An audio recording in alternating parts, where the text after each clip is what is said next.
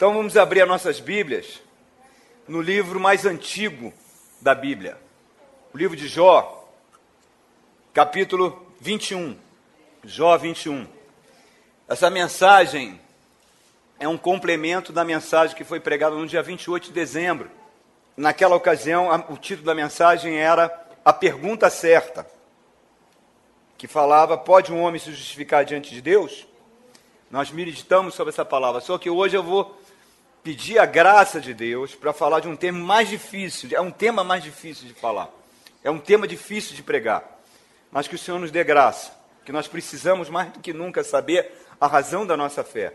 Então, aquele título era As Perguntas Certas, e hoje é As Perguntas Erradas. Complemento daquele, amém? Abre em Jó, capítulo 21, verso 14 e 15. Olha que verso pesado. Olha que verso light aqui, ó. Verso 14 e verso 15. Olha que pergunta light. A 14 não é uma pergunta, a pergunta está no 15. Contudo, dizem eles a Deus: Deixa-nos, não queremos conhecer os teus caminhos. Olha que pergunta terrível, irmãos. Quem é o Todo-Poderoso para que o sirvamos? Que vantagem temos em orar a Deus? É sobre isso que eu queria falar nessa noite. A palavra de Deus ela nos confronta. A palavra de Deus nos transforma.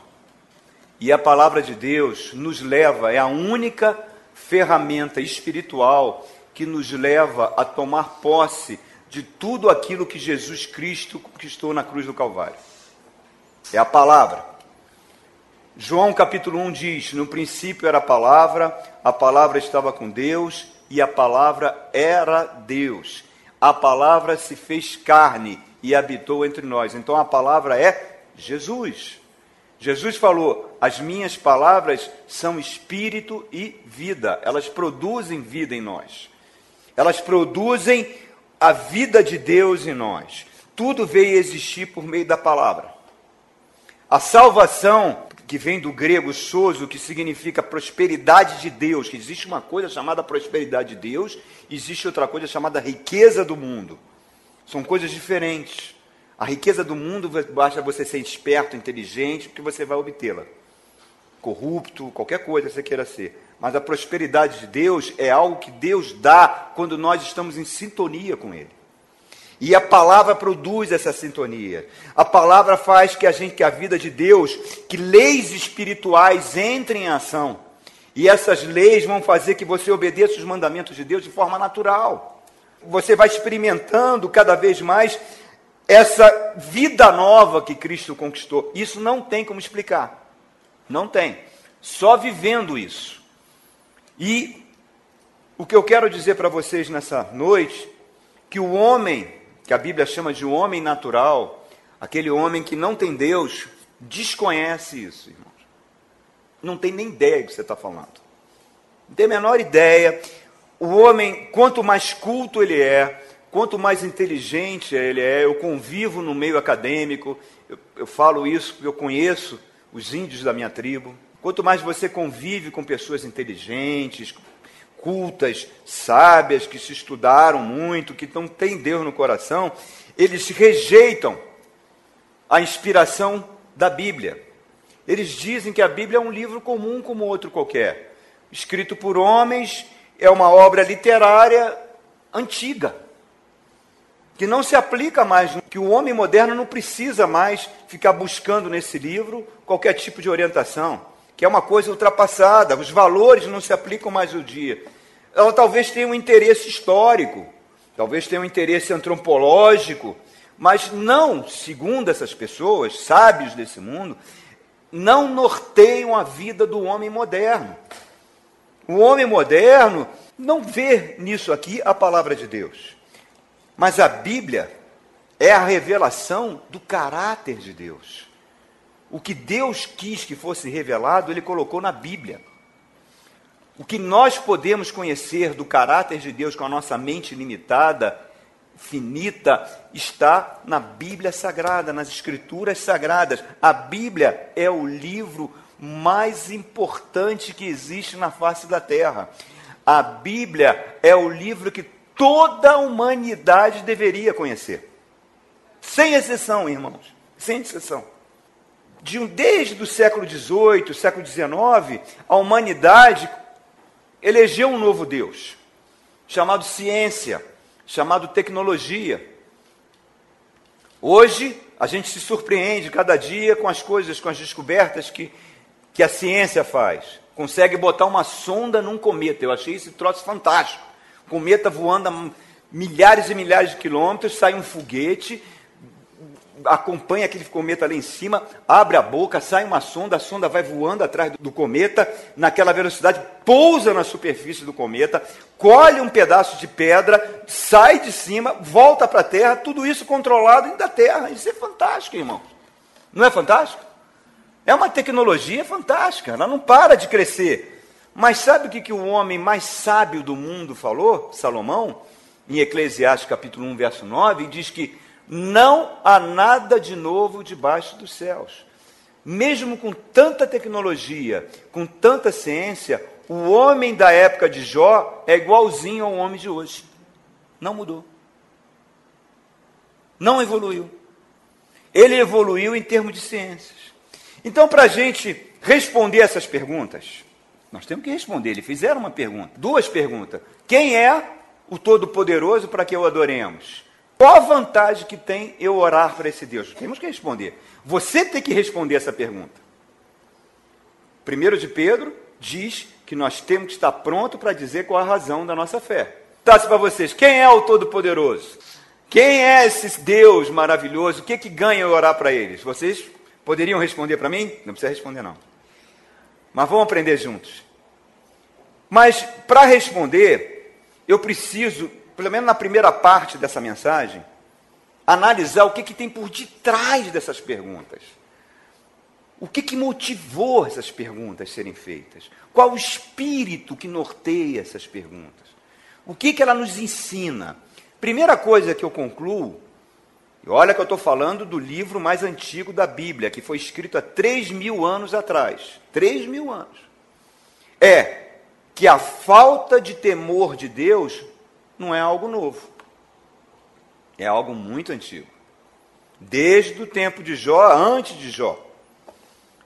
No século XIX, quando surgiram os grandes pensadores, Marx, Freud, é, Nietzsche, né, que diz que Deus estava morto, Marx disse que a religião é o ópio do povo, que a religião é um produto da ignorância, do ser humano, é um produto da superstição passada, que é um estágio primitivo da civilização. Ele falou isso, irmãos.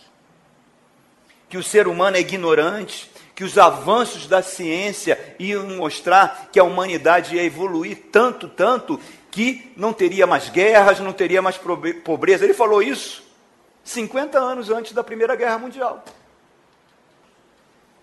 Ele disse que a ciência avançaria tanto tanto que o ser humano chegaria no top, no top de conseguir todas as coisas. Deus é perfeitamente dispensável. E isso não é novo. Começou pelo menos uns séculos antes com um movimento chamado Iluminismo, que esse movimento avançou até, e está até hoje que acabou com, com as igrejas na Europa, que está acabando com as igrejas nos Estados Unidos, que tem um prazer em se voltar contra tudo aquilo que é de Deus. E contra, contra tudo aquilo que é de Deus. Tudo que se liga, ligar a um conceito de um Deus que merece ser adorado, é rejeitado por eles.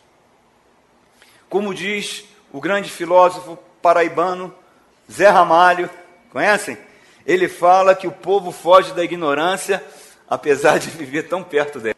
Nós hoje vivemos num período que a cabeça das pessoas é feita por bombardeios de pensamento, de pautas pela mídia, padrões de pensamento, e as pessoas acham que são muito cultas, muito instruídas, muito intelectuais, usam o processo lógico, o processo racional, investigativo, iguais essas pessoas do tempo de Jó, iguaizinho e alegam enxergar além, tem mente aberta, porque elas acham que se você não crê em Deus, você está sendo politicamente correto. Cultuar a Deus demonstra um intelecto primitivo. que você está se emancipando com sua inteligência e que as pessoas que são crentes são pessoas cativas, são pessoas ignorantes que serão impedidas de crescer. Irmãos, basta você entrar num curso de antropologia, sociologia, psicologia da UNB, você vai ouvir isso. Sabe o que é estranho? Isso tudo? Que é muito estranho?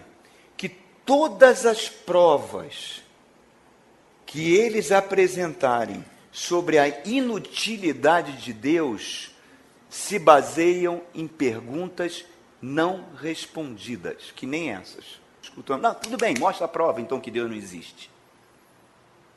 Quem é Deus para que eu possa orar por ele? Então, me mostra a prova do não.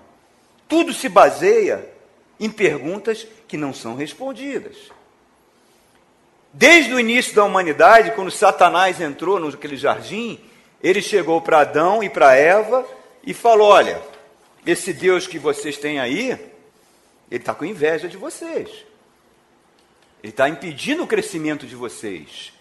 Comam do fruto, os seus olhos vão abrir, vocês vão ser conhecedores do bem e do mal, de toda a ciência. E a inveja, eles não querem que você cresça. Esse Deus tem inveja de vocês, do pleno desenvolvimento de vocês. Foi isso que o diabo falou para Adão e para Eva. Não é a mesma palavra que esse pessoal do Jó falou? Repare como a mesma palavra que é ensinada em muitas faculdades, irmãos, em muitos cursos por aí. Os sábios do mundo, inclusive, acham que toda essa crença que a igreja fala sobre o diabo é mera superstição. Pior é que alguns setores da igreja também acham que é. Agora, irmãos, o que está por detrás dessas perguntas? Antes de a gente responder, eu acho que todos vocês convivem com pessoas assim. Pelo menos vocês conheceram alguém, ou alguém da família, ou alguém da faculdade, ou alguém do trabalho, que tem esse tipo de pensamento que eu estou falando assim. E cada vez mais está aumentando o número dessas pessoas. O último censo do IBGE falou que o número de ateus está aumentando cada vez mais. E Jesus falou: quando eu voltar, encontrarei fé na terra. Está crescendo o número de pessoas que acham inútil você adorar a Deus, levantar orações a Deus. Por isso que eu falei que é um tema difícil você pregar sobre isso, mas tem que ser pregado, irmãos. Temos que ter a coragem de levantar esse tema à tona. Precisamos fazer isso. Quando você vem para Jesus, inicia um processo na nossa mente que a gente não sabe explicar, que a Bíblia chama mente de Cristo. A nossa maneira de pensar muda, a nossa maneira de encarar a vida muda, tudo muda, parece que é um poder que vem dentro de nós e começa a mexer com a gente, a gente começa a alinhar com a vontade de Deus, algo fantástico acontece com a pessoa que se converte, é um processo que não para mais, que só vai parar quando Jesus voltar, porque nós estaremos iguais a Ele. Esse processo continua. Então, se você chegar para uma pessoa que não acredita nisso, é muito difícil ela entender isso. Por que, que é difícil? Porque não experimentou isso. E por que, que não experimentou? O apóstolo Paulo já explica isso para a gente. Abra sua Bíblia em Coríntios, 1 Coríntios capítulo 2. Deixa marcadinho aí em Jó. 1 de Coríntios 2. O ateísmo não é algo novo, não é algo culto, é algo bem velho, irmãos. Capítulo 2, nós estamos falando aqui de um homem muito sábio, falava quatro idiomas, teve a melhor formação que uma pessoa podia ter na sua época, veio de uma família muito rica, estudou com os melhores professores da sua época. Nós estamos falando do apóstolo Paulo, que dizia que quando entrava numa igreja para pregar Jesus, entrava com tremor, temor e com fraqueza não usava de sabedoria humana, somente pregar Cristo a este crucificado. Olha o que, ele fala em relação à sabedoria do mundo e à sabedoria que o mundo desconhece. 1 de Coríntios, capítulo 2, verso 6. Ele fala assim: Entretanto, irmãos, falamos da sabedoria entre os que já têm maturidade, mas não da sabedoria desta era ou dos poderosos dessa era ou deste mundo que estão sendo reduzidas a nada. Ao contrário, estamos falando da sabedoria de Deus, do mistério que estava oculto, o qual Deus pré-ordenou antes dos princípios das eras para a nossa glória. Nenhum dos poderosos desta era o entendeu, pois se o tivessem entendido, não teriam crucificado o Senhor da glória. Aí ele vai falar de algo que está acontecendo em você. Todavia, como está escrito, olho nenhum viu, ouvido nenhum ouviu, mente nenhuma imaginou o que Deus preparou para aqueles que o amam. Está sendo reservado para você. Ele continua, mas Deus o revelou a nós por meio do Espírito. As pessoas desconhecem isso, irmãos. O que, que é o Espírito? E ele continua, o Espírito, está tá falando o Espírito com E maiúsculo, ele está falando do Espírito de Deus, sonda todas as coisas, até mesmo as coisas mais profundas de Deus. Pois quem conhece os pensamentos do homem, a não ser o Espírito do homem que nele está? Assim também, ninguém conhece os pensamentos de Deus, a não ser o Espírito de Deus. Aí Paulo vai falar o nosso status, nós que estamos em Jesus, nós, porém, não recebemos o Espírito do mundo, mas o Espírito procedente de Deus, para que entendamos as coisas de Deus que Deus tem nos dado gratuitamente. Dela também falamos, não com palavras ensinadas pela sabedoria humana, mas com palavras ensinadas pelo Espírito, interpretando as verdades espirituais para o que são espirituais. Isso não tem preço, irmãos. Às vezes você está diante de um problema, diante de uma situação, e de repente Deus te dá uma revelação, aquilo vem de dentro. Quando eu mando um orar por, pelos outros aqui, pastor, eu estava com um problema, uma irmã orou e falou uma resposta de Deus. Por quê? Porque você está em Cristo, Deus usa você.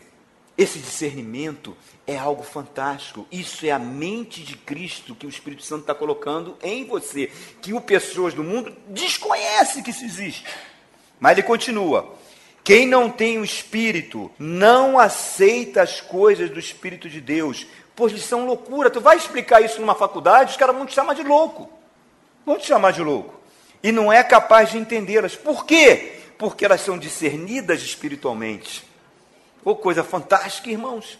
Continua. Mas quem é espiritual discerne todas as coisas, e ele mesmo por ninguém é discernido. Claro, só discerne você quem tem o Espírito Santo. Quem conheceu a mente do Senhor para que possa instruí-lo? Agora, diga comigo, querido. Repita comigo desse último verso. Nós, porém, temos a mente de Cristo. Irmãos, isso não tem preço. Isso não tem preço. Creia nisso, irmão. Creia que tem um poder que está fazendo uma mente em você, que vai lhe dar o poder para enfrentar qualquer coisa nessa vida.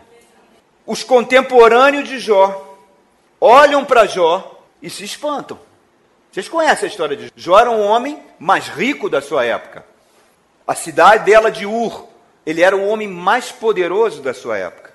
O diabo chega, pede permissão a Deus para destruir a vida dele. Mata os filhos de Jó, leva ele para a miséria. Em poucos dias, Jó perde tudo que tinha. Depois vem e coloca uma doença no seu corpo terrível que estava matando ele, que fazia ele cheirar mal todo o seu corpo fedia. As pessoas se afastavam dele. Foi isso que o diabo fez com Jó. Só que o diabo hoje não faz isso em você. Porque agora você está debaixo do sangue de Jesus, ele não tem permissão para fazer isso em você. Ele é como um leão, ele fica assim, ao teu redor. Ele quer atacar você aonde? Na sua mente. Para que você perca a herança que Cristo conquistou para você. Observem, quando eles chegam para Jó e olham a situação de Jó, eles começam a fazer um diálogo com Jó. Olha aí no capítulo 21, voltem por favor, Jó 21. Olha o verso 6. Jó fala assim: Quando eu penso nisso, eu fico aterrorizado. Todo o meu corpo se põe a tremer.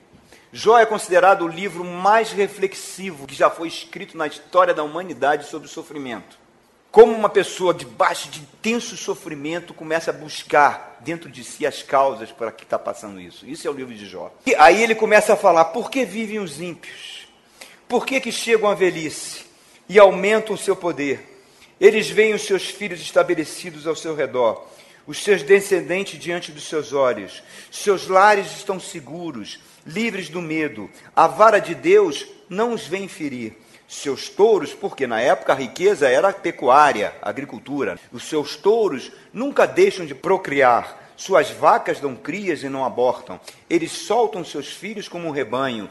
Seus pequeninos põem-se a dançar. Cantam, acompanhando a música de tamborim e de harpa. Alegre-se ao som da flauta. Os ímpios passam a vida na prosperidade e descem à sepultura em paz. Contudo, eles dizem a Deus: Deixa-nos, não queremos conhecer os teus caminhos. Aí vem as duas perguntas. Quem é o Todo-Poderoso para que o sirvamos? Que vantagem temos em orar a Deus? O que, que estão falando para Jó é o seguinte: Jó, olha você, camarada. Tu era um cara temente a Deus. Você fazia sacrifício para os seus filhos. Você tinha medo que seus filhos pecassem, você fazia sacrifício adiantado. Você era um cara que seguia os mandamentos de Deus. Olha você hoje, Jó. Como é que você explica isso? Olha lá, a governadora do Maranhão arrasou o Estado, deixou uma dívida de 2 bilhões e vai ganhar um salário até o final da vida dela de 25 mil reais. Nunca tem nem resfriado. E você, Jó? O governador do federal aqui, que, acabou com o funcionalismo público, tá aí não vai ser preso nunca, está em Miami curtindo dinheiro, e aí não acontece nada com ele. E você, Jó? O que, que adiantou? Você ser uma pessoa temente a Deus, tu perdeu tudo, tu está doente que, que adianta esse Deus, ó? O que, que adianta você fazer oração para um Deus desse? Estão vendo como é que é atual isso, irmãos? O que, que vale tantas calamidades? Qual é o raciocínio do ateu? Se existe um Deus, e vocês dizem que é um Deus de amor, por que, que ele permite a fome? Por que, que ele permite as guerras? Por que, que ele permite a violência? Por que, que ele permite que, que os políticos brasileiros corruptos, a Operação Lava Jato, continuem cada vez mais ricos e ninguém vai preso? Por que tantas dificuldades, tantas calamidades, terremotos, furacões? Por que, que pessoas tão boas como você, Jó, morrem cedo e pessoas tão ruins, sangue ruim, vivem até 80 anos, não fica nem resfriado, hein, Jó? Como é que você explica esse Deus? Vocês vão ter que responder essas perguntas, irmãos. Pedro fala: você tem que estar pronto para dizer qual a razão da sua fé. Essa pergunta é feita para a Igreja Batista Palavra da Graça. Agora, queridos, lembre-se que eu falei no início dessa mensagem que todo o argumento do ateu se baseia em perguntas. Ele não tem resposta, ele só tem perguntas. Perguntar por que Deus permite isso e não faz aquilo? Por que Deus deixa acontecer isso? é uma outra maneira de dizer o quê? Deus não existe. Deus não tem controle de nada. Ou, como os deístas que fundaram os Estados Unidos, Thomas Jefferson, George Washington, que eram deístas, que eles diziam o seguinte: que Deus é uma espécie de um grande relojoeiro que fez um universo como se fosse um relógio, deu corda, esse relógio funciona sozinho, segue certas leis e ele está lá na rede descansando. É uma outra maneira também caso você ache que Deus existe. Nós estamos analisando a pergunta. Os argumentos que fazem a humanidade, a cada vez mais setores da humanidade, humanidade cada vez mais crescente, a Europa já está toda assim, fazem uma passeata porque mataram alguns cartunistas, claro, foi uma coisa estúpida.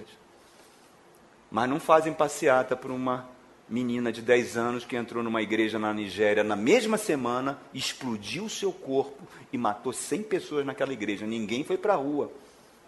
Ninguém foi para a rua pedir pela vida daqueles africanos. Por quê? Não tem olho azul? Que mundo é esse? Mas vamos voltar. Esses são os argumentos que a humanidade usa em achar que pode dispensar a Deus, que não pode adorar a Deus, mas sabe o que é mais patético? Sabe o que eu considero aqui mais ignorante nesses sábios desse mundo, me permitem? É que esse pensamento é muito superficial. Esse pensamento que eles dizem que é tão profundo, para mim é um pensamento fraco, argumento fraco superficial. Por quê, pastor? Porque toda a argumentação de um ateu, dessas pessoas que estão dizendo que não precisam mais de Deus, se baseia numa falsa pressuposição. Qual, pastor? Porque eles acham que Deus não existe, baseado no seguinte: os meios que Deus usa não são compreendidos por eles. Então, aquilo que eles não compreendem, quer dizer, Deus não faz as coisas para que eu compreenda, então, já que eu não consigo entender, essas coisas não se harmonizam com a minha inteligência privilegiada de um homem sábio, então isso não existe. Olha a arrogância do ser humano, é algo impressionante, irmãos. Isaías 55, o Senhor fala assim: os meus pensamentos não são os seus pensamentos. Os meus caminhos não são os seus caminhos. Assim como os céus são mais altos que a terra, os meus caminhos são mais altos que os seus caminhos, e os meus pensamentos são mais altos que os seus pensamentos. Agora observem, querido. Se Deus não faz o que eu acho que ele deveria ter feito, se Deus não faz essas coisas que eu acho que são justas, eu chego à seguinte conclusão: ou ele não tem poder para fazer, e se ele não tem poder para fazer, ele não pode afetar minha vida. E se ele não pode afetar minha vida, por que, que eu vou orar para ele? Por que, que eu vou buscar? Por que, que eu vou cultuar? É a mesma coisa de você chegar para mim num dia de chuva, aquela chuva intensa, e dizer que o sol não existe. Por quê? Porque eu estou olhando para o céu e não estou vendo o sol. Só estou vendo nuvens. Então o sol não existe. Eu concluo, a minha mente não está enxergando o sol, então o sol não existe. O que, que você declara de uma pessoa assim? O que, que você acha de uma pessoa que tem esse tipo de raciocínio? De raciocínio? Deus não criou o mal. Porque Deus é amor. O mal é a ausência de Deus. Assim como o frio é a ausência do calor, assim como as trevas é a ausência da luz. Se eu entendesse o que Deus pensa, você concorda comigo? Se eu soubesse de tudo que Deus pensa, o que Deus vai fazer, eu seria maior que Deus. Não é verdade? Eu seria maior que Deus. E se Deus fizer tudo aquilo que eu acho que é certo que ele deveria fazer, como se eu tivesse uma varinha de condão aqui e tocasse na sua vida e falar: oh, acabou a sua doença, aqui está a sua gravidez, aqui está seu emprego, aqui está seu marido. Se eu fosse fazendo isso, uma igreja cheia de lâmpada de Aladim, se eu fosse um gênio da lâmpada, o Papai Noel espiritual, quer dizer, tudo aquilo que eu acho que é certo, que eu faço, o que é que mostra isso? Deus seria o quê? Meu empregado. Seria meu servo não seria Deus. Então, eu ainda não respondi a pergunta deles. Eu estou expondo um argumento aqui, irmãos. Eu estou querendo que vocês pensem comigo. Estou levando vocês a pensar. Quando você se afasta de Deus, e isso vale tanto para o crente quanto para o ateu, quanto você se afasta de Deus porque você não entende os caminhos dele, mostra uma mente muito pequena, muito fraca. Uma mente muito limitada. Por quê? Que quanto mais você estuda o universo, quanto mais você estuda a natureza humana, o corpo humano, quanto mais você estuda tudo isso que foi criado, você chega a uma conclusão que isso não nasceu do acaso que existe uma inteligência por detrás disso tudo. Você fica maravilhado. O apóstolo Paulo fala sobre o homem. Depois você pode ler na sua casa o capítulo todo, um de Romanos, que ele vai falando como é que a mente do homem foi se desviando de Deus. Mas olha só o que, que ele fala: como você pode conhecer a Deus sem precisar que ninguém pregue. Ninguém precisa pregar.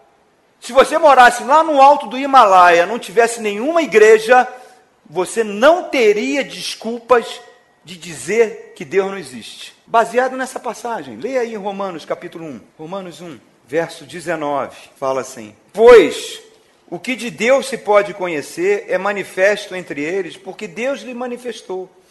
Pois desde a criação do mundo, os atributos invisíveis de Deus, seu eterno poder, sua natureza divina, têm sido vistos claramente, sendo compreendidos por meio das coisas criadas, de forma que tais homens são indesculpáveis, porque tendo conhecido a Deus, não o glorificaram como Deus, nem lhe renderam graças, mas os seus pensamentos tornaram-se fúteis e o coração insensato deles obscureceu-se. Não precisava ter ninguém para pregar para você que Deus existe, basta você olhar a criação, a natureza.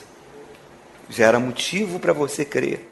Sabe que você seria mais honesto? O era uma pessoa honesta, um homem brilhante. Ele falava o seguinte, ó, a minha mente é muito limitada.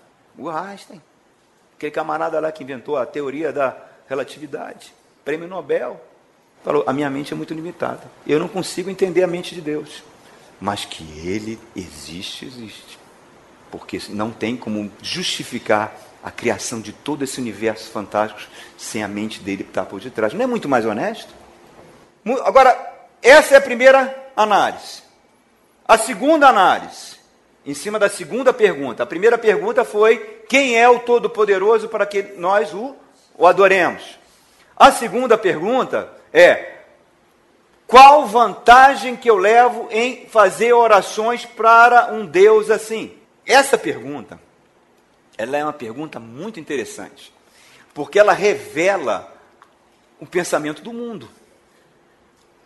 Esse é o pensamento do mundo, irmãos. Vem cá, diz para mim, o que, que eu ganho? O que, que eu ganho de fazer oração? Que vantagem que eu tenho?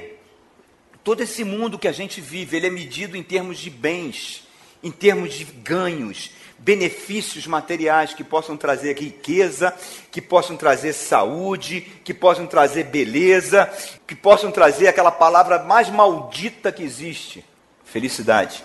Eu caso com você para você me fazer feliz. Se você não me fizer feliz, perdeu a função. Eu descarto você e vou atrás de outra pessoa que me faça feliz. Isso chama-se ego. E quanto mais absoluto for um ego, mais parecido é com demônio. Que a definição de demônio é ego absoluto, que só pensa em si, centrado em si. Agora observe: se eu orar a Deus, será que eu vou ser patrão do meu patrão? Se eu orar a Deus, será que eu vou ter uma casa no lago? Qual vantagem que eu tenho, Jó? Olha você, Jó. Tem, cadê a minha bênção? A mentalidade do mundo diz que o ter é melhor do que o ser que o importante é que você tenha, tenha poder, tenha posição, tenha uma boa saúde, que você conquiste, que você atropele qualquer coisa que tiver no seu caminho, que você é um vitorioso, que é algo que você tem que conquistar. É ter, ter. E a Bíblia diz o contrário. A Bíblia diz que você tem que ser ser. Seja sal da terra. Seja luz do mundo. Buscar em primeiro lugar o reino de Deus e a sua justiça, e as outras coisas vos serão acrescentadas. Abraão, anda comigo e seja uma bênção. A Bíblia sempre põe o ser em primeiro lugar do ter. Olha o mundo que você vive. Tem riqueza para todo mundo?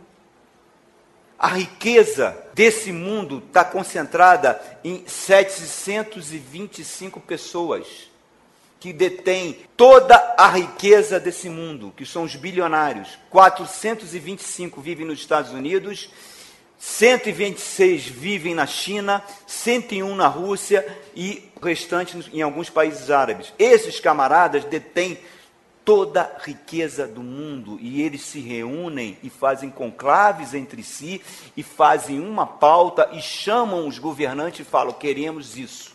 Eles manobram esse mundo. Não pensa que você tem liberdade, irmão. Que você tem independência de pensamento. Você não tem. Zé Ramário diz que nós somos que nem gado. Não pensa que você vindo na Rede Globo e lendo a Veja você está informado. Não, você está apenas seguindo uma pauta que foi colocada. A mente de Cristo te dá o poder para discernir isso. Criar o comunismo, que era um regime que ia todo mundo dividir as riquezas. O que, que aconteceu? Violência, morte, opressão, corrupção, não deu certo. Estudem todos os libertadores da humanidade, estudem todos os defensores de direitos humanos, estudem todos aqueles que são os sustentadores da verdadeira grandeza do homem. Eles só conseguem trabalhar na área da matéria, na área do que eles estão vendo, eles desconhecem a dimensão do espírito, irmãos. Eles se baseiam naquilo que eles veem, e a Bíblia diz: aquilo que você está vendo é transitório, mas aquilo que você não vê é que é real. Por isso que o justo vive pela fé. A fé não se baseia no que você vê. Semana eu vi um documentário chamado Mente Psicodélica. sobre um farmacêutico que criou o êxtase. Grande parte das drogas que tem aí, ele foi o camarada que sintetizou essas drogas a partir de cogumelos, a partir de cactos. Ele é conhecido como Sacha. Ele foi funcionário da CIA durante muito tempo. E hoje ele mora na Califórnia. E quando ele vai para a praia, tem uns congressos, aquele bando de chincheiros se reúne em volta dele, ele vira um guru daquela galera. Todo mundo adorando ele. Já velhinho. Aí foram entrevistar ele. Sacha, que ele experimenta as drogas primeiro nele mesmo. Qual foi a conclusão de tantos experimentos, tantas coisas? Ele, com aquele olhão esbugalhado, cheio de veia aparecendo, né? aquela pupila dilatada. Tirei conclusão nenhuma. Não sei por que me chamam de guru dessa galera, não sei. Eu só sei que deve existir alguma coisa chamada alma, que deve chamar alguma coisa chamada espírito, e não está no cérebro. Isso eu sei. Foi a conclusão que eu cheguei. Pelo menos não foi tão perdido assim, né? E é exaltado, o cara é guru, acende incenso para ele. O que, que eles dizem? Dê mais educação para o povo, dê salário, saneamento básico, moradia. Você vai ver como a humanidade vai melhorar. Qual é o país que tem o maior índice de desenvolvimento humano do mundo? É a Noruega. Qual é o país que tem o maior índice de suicídios do mundo? A Noruega, irmão. Há dois anos atrás, um camarada pegou uma arma lá num acampamento de jovem e detonou 100. Os Estados Unidos, é tão legal a gente passar férias lá nos States, né? Tudo limpinho, tudo bonitinho, tudo organizado. De dois em dois anos tem um cara que entra numa escola e mata 50. Não é educação, não é isso. As sociedades ricas abandonaram a Deus. Quais são as indústrias que mais crescem no mundo? É a indústria da pornografia, a indústria de tráfico de órgãos humanos, a indústria do aborto, a indústria das drogas, a indústria das armas, são os mercados mais lucrativos e a fortuna está na mão dessas 700 pessoas. Elas movimentam a economia do mundo com isso. Esse é o mundo das pessoas inteligentes, irmãos. As pessoas estão cada vez cobiçando mais e cada vez mais insatisfeitas. Sabe qual é o ideal de vida? Se você sair aqui fizer uma enquete, pegar meia dúzia ali no bar primeiro, ei gente, cheguei, atenção, vou correr um questionário aqui, o que, que vocês querem na vida? Sabe o que eles vão dizer? Dinheiro! Para quê? Para não precisar trabalhar mais. Ficar ocioso na praia. Esse virou o ideal de vida. Sabe qual é a aspiração de vida das pessoas? Ser uma pessoa rica e ociosa na praia não fazendo nada. Muito dinheiro, não trabalhar, entretenimento durante 24 horas por dia, uma bela casa para a família, para fazer churrasco, receber os amigos. Esse padrão de rico ocioso é o padrão mais admirado e invejado que existe. Aquele negócio que meus avós tinham, que diziam para mim, bisavós, olha, o trabalho dignifica o homem. Qualquer que seja o trabalho, traz dignidade. Acabou. Ninguém fala mais. Otário. Já era. O ideal é ser que nem o Renan Calheiros. Esses são os caras que são mais admirados, mais invejados. A ideia de dignidade está morrendo. E o que, que você está vendo no mundo? Eu, como pastor de uma igreja, às vezes eu vim paz falar comigo. Olha, meu filho teve acesso na escolinha cristã, à internet, no celular. Amiguinha propôs fazer sexo oral com meu filho de quatro anos. Ela tem cinco. Cada vez mais aumenta a imoralidade, cada vez mais a licenciosidade, o suicídio é um em cada quatro segundos. E os países que se dizem ricos, que se dizem livres, não sabem nada sobre o espírito humano, sobre a alma humana. Nós somos como um iceberg. O iceberg, quando você olha no mar, a parte de fora corresponde a um terço, dois terços está submerso. O que você vê numa pessoa é um terço dela. Os dois terços dela é o espírito dela, é a alma dela. É essa é a obra que o Espírito Santo faz no teu coração. É mais fácil, eu creio, para Jesus curar um paralítico, fazê-lo andar. Mas pegar uma pessoa que foi violentada pelos pais, que sofreu todo tipo de violência e transformar ela num ser humano sadio, é muito mais difícil, irmãos. Porque está lidando com a parte do que? Da alma, do espírito. E as pessoas só estão preocupadas naquilo que pode ganhar. Olha que Jesus Cristo falou para um homem rico. Olha a parábola que ele ensinou. Abra em Lucas capítulo 12. Lucas 12. Qual é a razão da sua fé? Verso 16. Jesus fala isso. Nosso Senhor. Então lhes contou essa parábola. A terra de certo homem rico produziu muito. E ele pensou consigo mesmo. É o pensamento do mundo, olha só. O que, que eu vou fazer? Eu não tenho onde armazenar minha colheita. Então disse: Já sei o que eu vou fazer. Vou derrubar os meus celeiros, construir outros maiores, e ali guardarei toda a minha safra e todos os meus bens. E direi a mim mesmo: Você tem grande quantidade de bens armazenados para muitos anos. Descanse, coma, beba e alegre-se. Estão vendo? Não é esse o ideal de vida? Aí Jesus fala: Contudo, Deus lhe disse: Ah, esse negócio de Deus sempre para estragar. Olha só, insensato. Essa noite a sua vida será exigida. Então, quem ficará com o que você preparou? Assim acontece com aquele que guarda para si riquezas, mas não é rico para com Deus.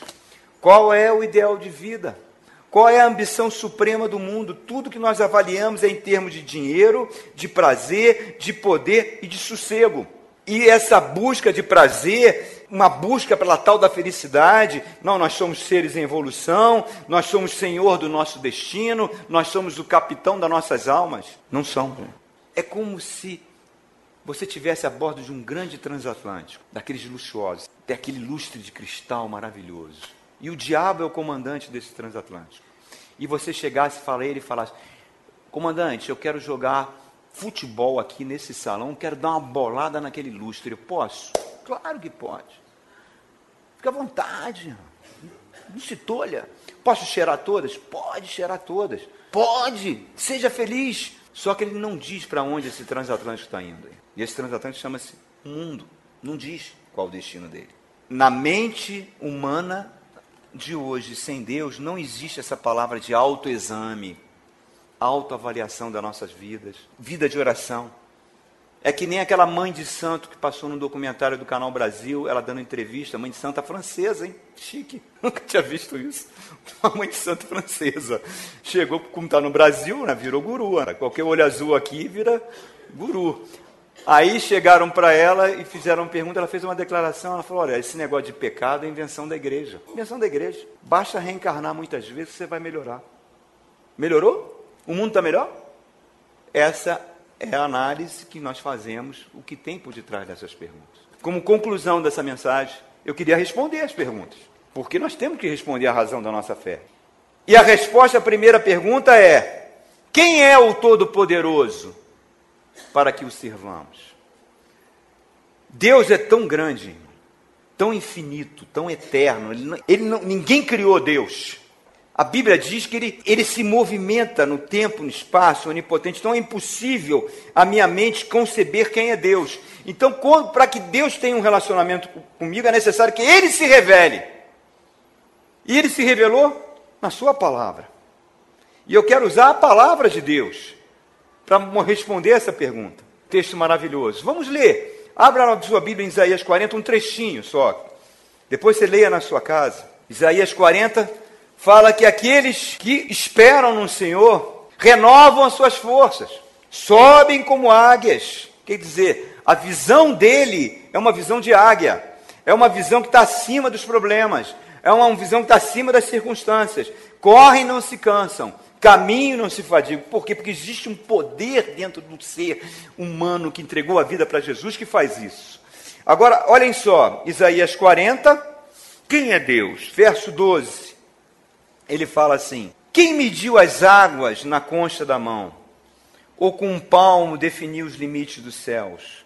Quem jamais calculou o peso da terra, ou pesou os montes na balança e as colinas nos seus pratos? Quem definiu limites para o Espírito do Senhor? Ou o instruiu como seu conselheiro? A quem o Senhor consultou que pudesse esclarecê-lo? Quem lhe ensinasse a julgar com justiça? Quem lhe ensinou o conhecimento ou lhe apontou o caminho da sabedoria? Na verdade, as nações são como gota que sobra de um balde, para eles são como pó que resta na balança. Para ele, as ilhas não passam de um grão de areia, nem as florestas do Líbano seriam suficientes para o fogo do altar, nem os animais bastariam para todo o holocausto. Diante dele, todos os impérios e nações são como nada, para ele são sem valor e menos que nada. Com quem comparam vocês a Deus? Como vocês vão poder representar a Deus? Ele está falando que todos os oceanos na terra cabem na conchinha da mão dele. Ele diz que Deus mede o universo com o palmo da sua mão. Os cientistas, nos últimos cinco anos, chegaram à conclusão que o universo tem 98 bilhões de ano-luz. 98 bilhões de ano-luz. Quer dizer, se você pudesse viajar, entrar numa espaçonave, que não existe uma espaçonave assim, e viajasse na velocidade da luz, que é 300 mil quilômetros por segundo, você levaria 98 bilhões de anos para percorrer todo o universo. E ele diz que o nosso Deus pega esse universo com a palma da sua mão. Os cientistas dizem que a quantidade de estrelas que surgem no universo é igual ao mesmo número de grãos de areia numa praia, nas praias do mundo. Se você pegasse com a sua mão, fosse na praia, enchesse a sua mão de areia, colocasse depois numa tábuazinha e começasse a contar grão por grão, seriam as estrelas que estavam sendo criadas naquele momento.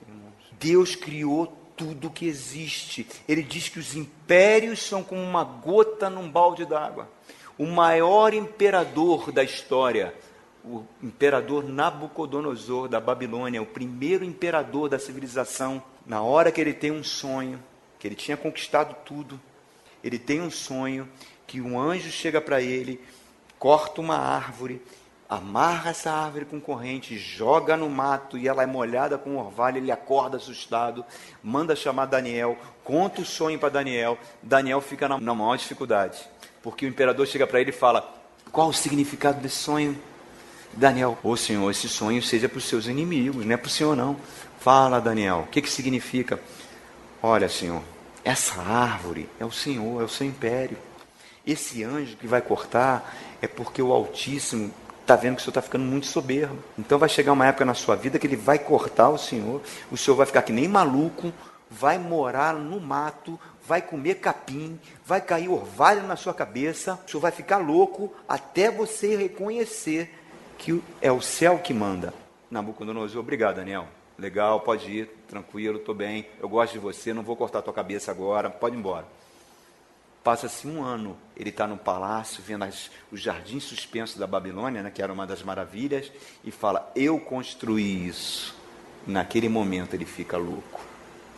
E naquele momento ele é lançado na floresta e fica três anos comendo capim e caindo orvalho na cabeça dele, até que ele reconhece que é o Altíssimo que controla o reino dos homens. É Deus que controla tudo que existe, irmãos tudo que existe. Deus que trouxe você à existência.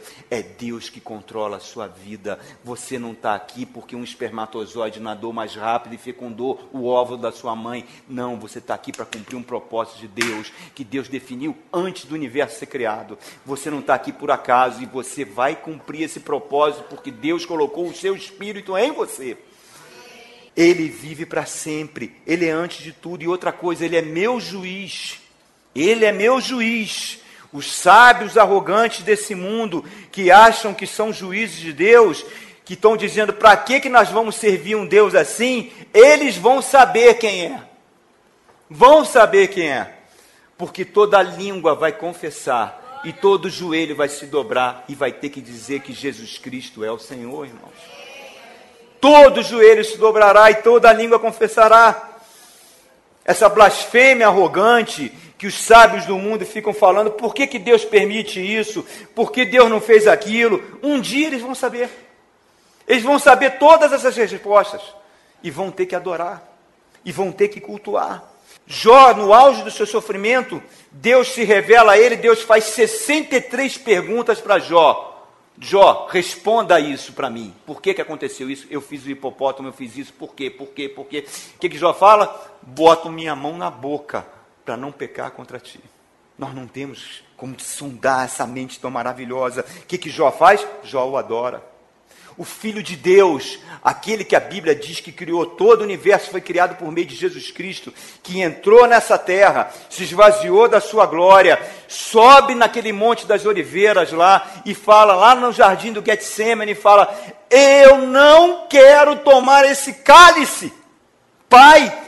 Se tu tem um plano B, coloque em ação agora, porque eu não quero beber esse cálice, e suando sangue em agonia. O que, que ele fala? Mas não se faça a minha vontade, e sim a sua. Aquele filme evangélico que passou aí, Deus não está morto, né? Não sei se vocês viram.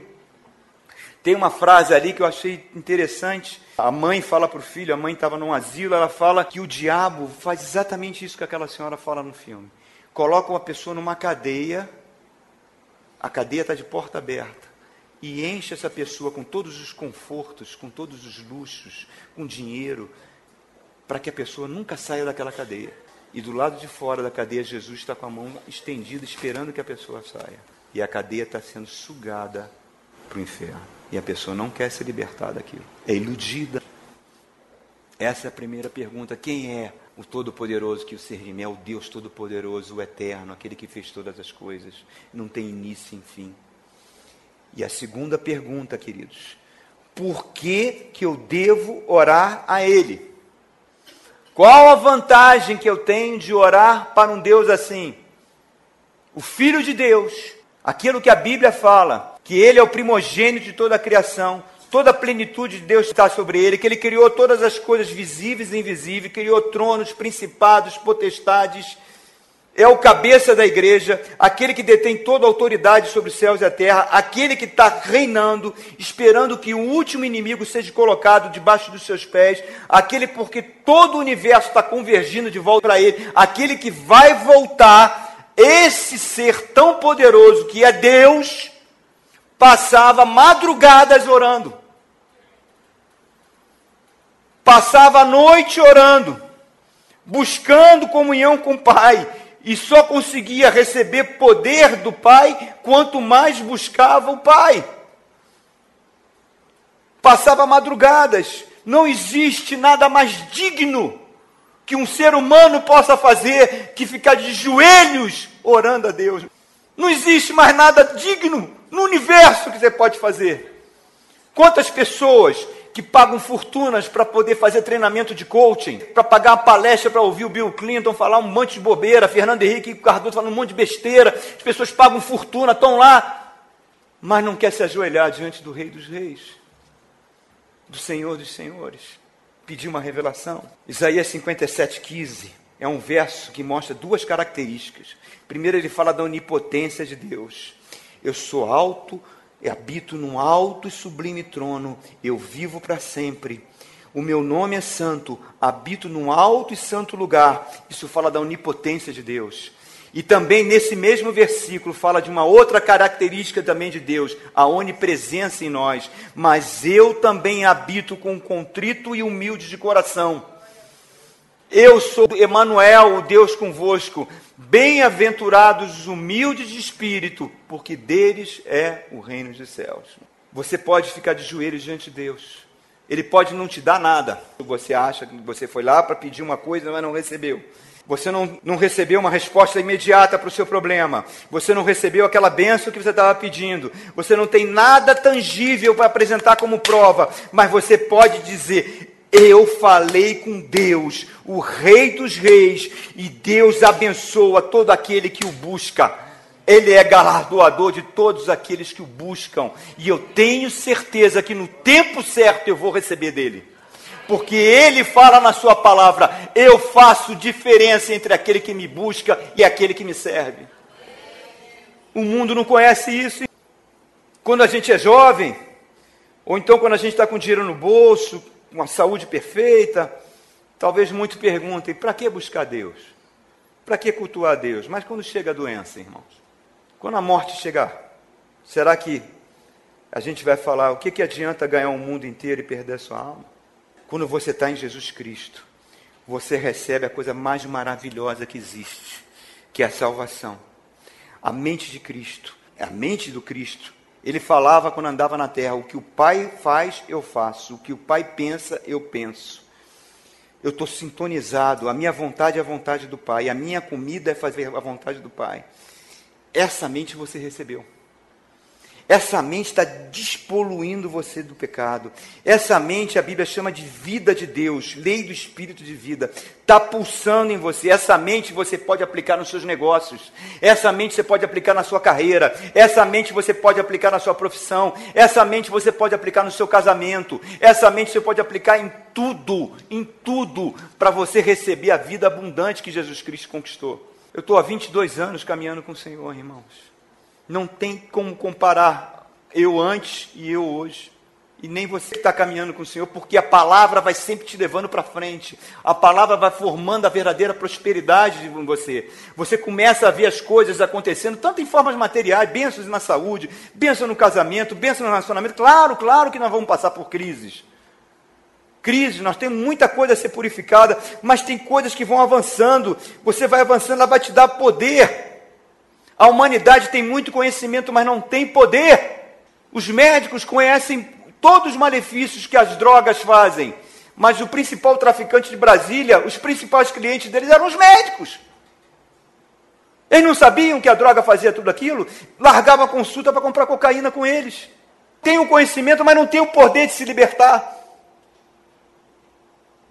São escravos do pecado. E Jesus fala: Conhecereis a verdade, e a verdade vos libertará. Vocês são livres, irmãos. Vocês são especiais de Deus.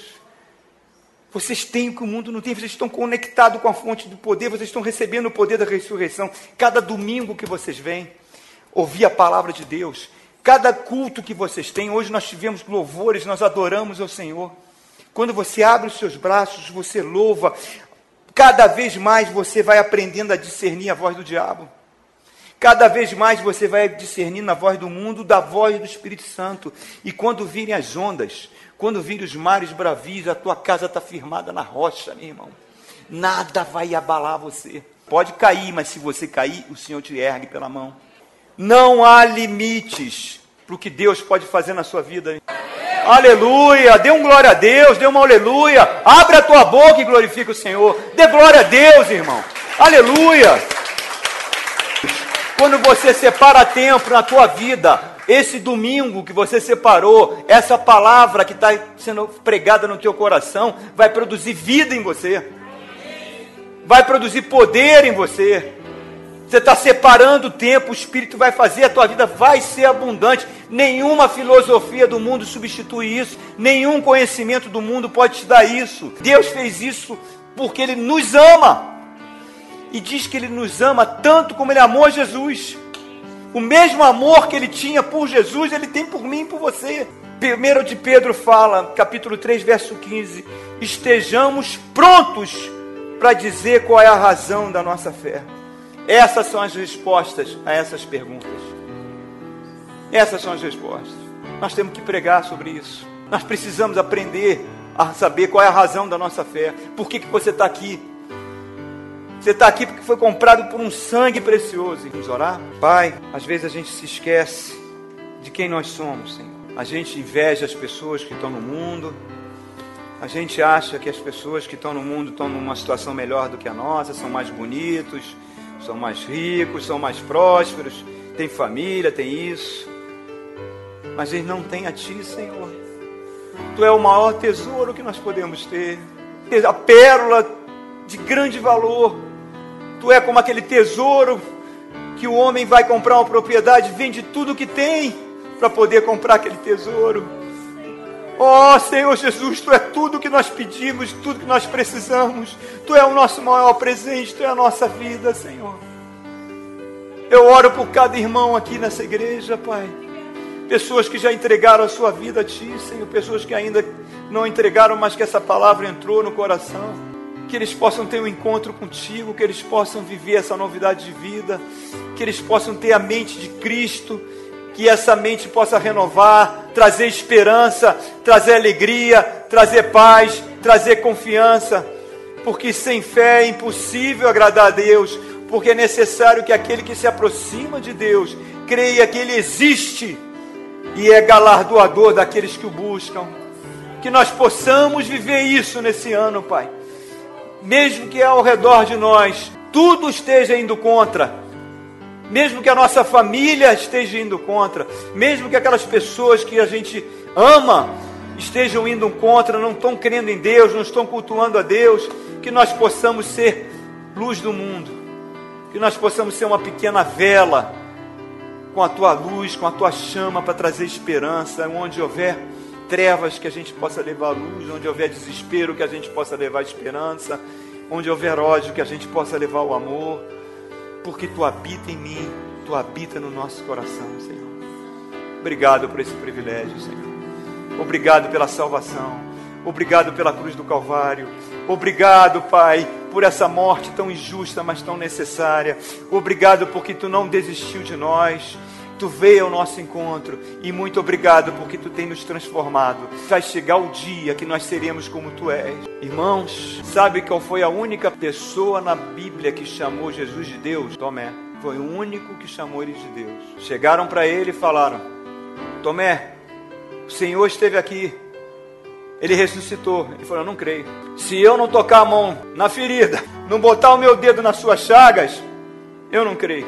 Jesus aparece para ele e fala: Tomé, toca, coloca o teu dedo aqui na minha chaga, enfia o dedo aonde a lança entrou.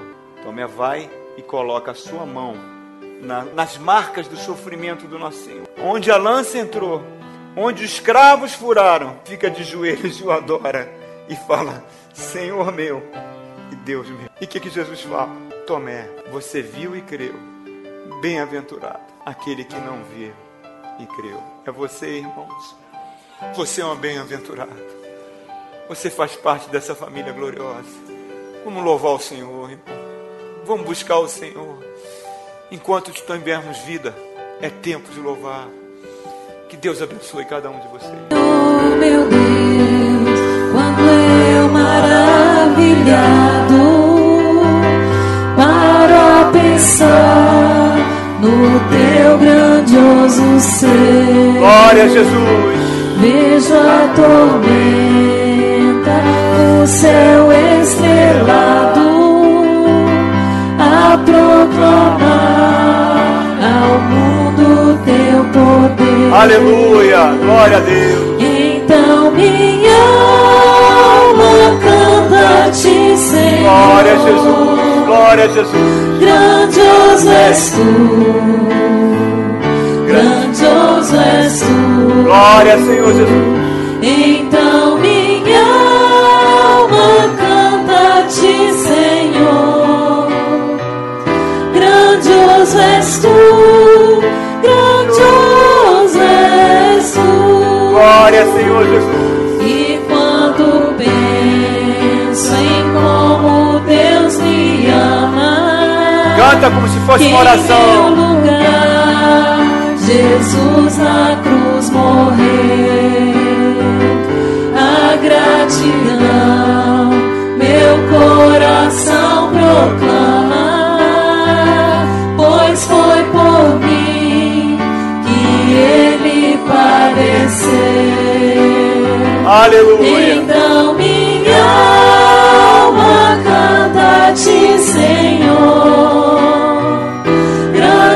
Grandioso és tu, Oh, glória. grandioso és tu.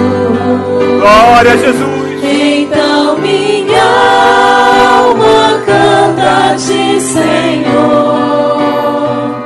Grandioso és tu, grandioso és tu. Glória a Jesus. E quando enfim aleluia. eu for ao céu subir, Glória a Deus.